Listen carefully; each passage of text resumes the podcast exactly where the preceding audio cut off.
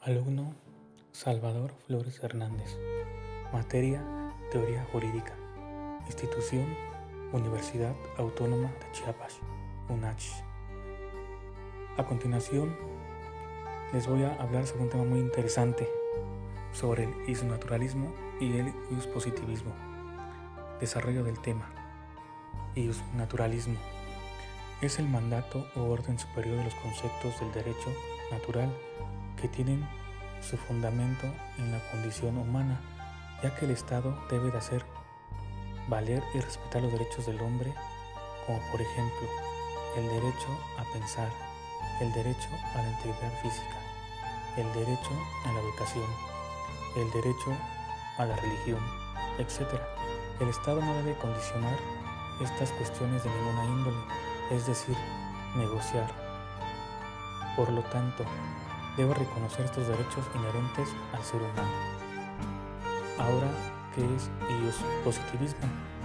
Es el derecho positivo de las normas jurídicas que están plasmadas en un ordenamiento jurídico que tiene validez formal por el Estado, es decir, concede los derechos legales de acuerdo con su normatividad jurídica. Esta a su vez tiene derecho positivo que estriba en la observancia de cualquier precepto vigente o no vigente. Las disposiciones que el legislador crea tienen vigencia en todo caso, mas no siempre son acatadas. La Constitución de 1857, que es una norma de derecho positivo que en algún momento tuvo validez en el país, pero hoy en día solo es un documento histórico, pero no es un derecho vigente. Actualmente nos rige la Constitución de 1917.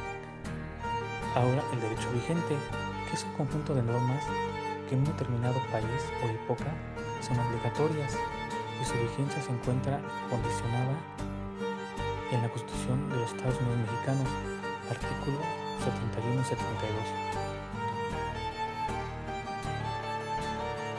Conclusión.